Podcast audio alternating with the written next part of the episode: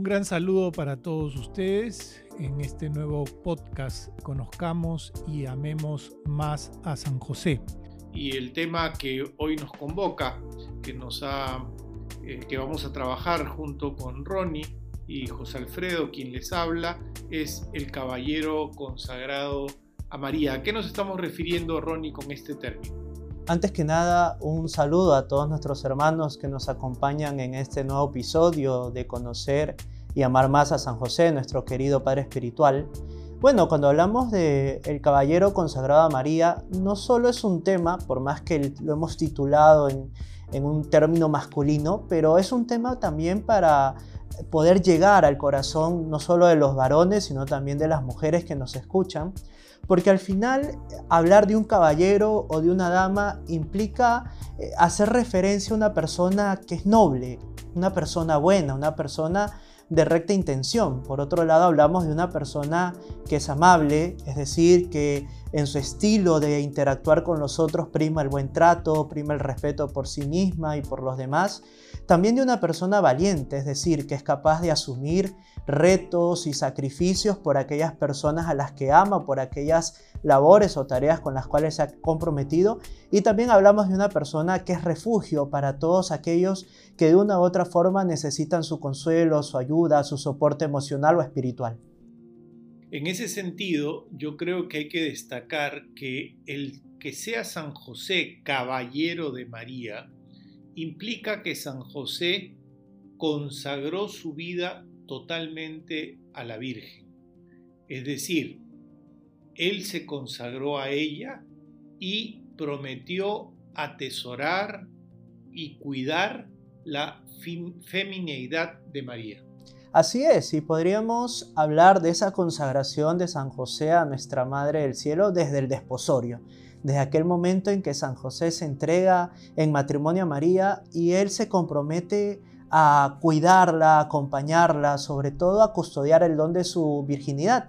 Y de esa manera también nos invita a nosotros a acompañar a María y consagrarnos a ella. Y me parece que es un signo muy bonito para los matrimonios actuales, como también a los que quieren ser futuros esposos, los actuales novios, que vean a sus esposas en, en una mirada de ser caballeros de ellas, que cuiden de ellas, como también de las mujeres, de las futuras esposas, de las novias, que vean a sus futuros maridos como damas que cuidan y protejan a sus esposos. Ahora, Ronnie, esto que tú mencionas de estas características de la caballerosidad de San José, de ser noble, amable, valiente, refugio para los demás, ¿no? como una especie de protector para los demás, ¿tú crees que tenga sentido hablar de esto en el mundo actual donde pareciera que estos términos de caballerosidad, de ser dama o de nobleza o de valentía,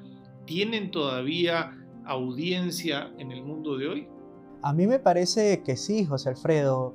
Este tema de, la caballerosidad, del, del, ser una dama, es un tema que cobra mayor vigencia en el contexto actual de pandemia en el que nos encontramos donde lamentablemente también nos hemos topado con ciertos episodios o ciertos testimonios de individualismo por parte de un grupo de personas. Y sin embargo, una de las lecciones creo que nos está dejando esta pandemia es que necesitamos tener una visión de las personas y de nuestro entorno como una comunidad, como un grupo de hermanos que caminamos juntos por el bien común, que buscamos de una u otra manera no solo nuestro bienestar, sino también el bienestar de los otros. Y en ese sentido, pensar en San José como este caballero consagrado a María nos empuja también a poder tener esta actitud de poder entregarnos a María. Y cuando uno mira el corazón de María, uno mira que se da cuenta que María ama por igual a todos los seres humanos, porque una de sus misiones que Jesús le entregó al pie de la cruz fue llevar a todas las almas al cielo. Por tanto, nosotros, entendiéndonos como hijos de María, nos descubrimos llamados también a anhelar la conversión de los demás y a situarnos como una comunidad que vela por el bien de todos. A mí me parece muy bonito eh, resaltar qué hay en el corazón de María ¿qué es lo que más anhela María? ¿Qué es lo que más desea María? Y creo que lo podemos resumir en la siguiente frase. María desea llevar a todas las almas a Jesús, que todos podamos encontrarnos con Cristo. Y podemos decir que San José, como el caballero consagrado a María, anhela y desea lo mismo que su esposa, anhela y desea lo mismo que María. Él también desea que cada uno de nosotros podamos encontrarnos cada vez más con su Hijo Jesucristo. Y en ese sentido, ¿qué implica ya de manera concreta este vivir como San José una consagración a María? Podemos partir de eh, imaginarnos pues que San José amaba a María y estaba prendado, maravillado por su belleza y sobre todo por la bondad, por la ternura del corazón de nuestra madre. Y creo que en ese sentido también la invitación que nos hace San José y el testimonio que nos está transmitiendo y que nos invita a vivir es este también nosotros poder contemplar el corazón de nuestra madre y maravillarnos y, y regocijarnos por la belleza que irradia su corazón y de esa manera como Él vivir esta consagración a, nuestra Madre. Y yo creo que hay una cosa que tenemos que destacar, eh, Ronnie, y es que San José estaba enamorado, prendado de la mujer más bella, de la mujer más especial de la historia de la humanidad. Es decir, el corazón de San José estaba lleno de amor por su esposa María. Y en ese sentido, creo que podemos decir, y puede ser también un excelente modelo para todos los matrimonios, lo que desea María, lo desea José. Y creo que también podríamos decir que lo que desea José, lo deseaba de la misma manera María. Y en ese sentido me parece valioso el poder eh, enfatizar eh, en qué consistía este amor de San José por María, cómo es que San José estaba enamorado de nuestra madre y podríamos decir que era sobre todo un amor espiritual, un amor eh, en la línea sobre todo de valorar los dones, las virtudes, aquella entrega amorosa de su vida, de su virginidad que María había hecho a Dios y que también San José había hecho, y que en ese sentido el amor de San José por María pasaba sobre todo por esa entrega amorosa y por ese atesorar y custodiar su virginidad. Me comentaste al comienzo, antes de empezar a grabar, que tenías una oración o una frase del venerable cardenal Bantuán. No sé si las quieras compartir. Sí, eh, me encontré mientras leía material para poder compartir con nuestros oyentes este tema, una frase muy bonita del cardenal Bantuán que me parece vale mucho la pena compartirla y también que es una invitación para todos nosotros para poder hacerla nuestra.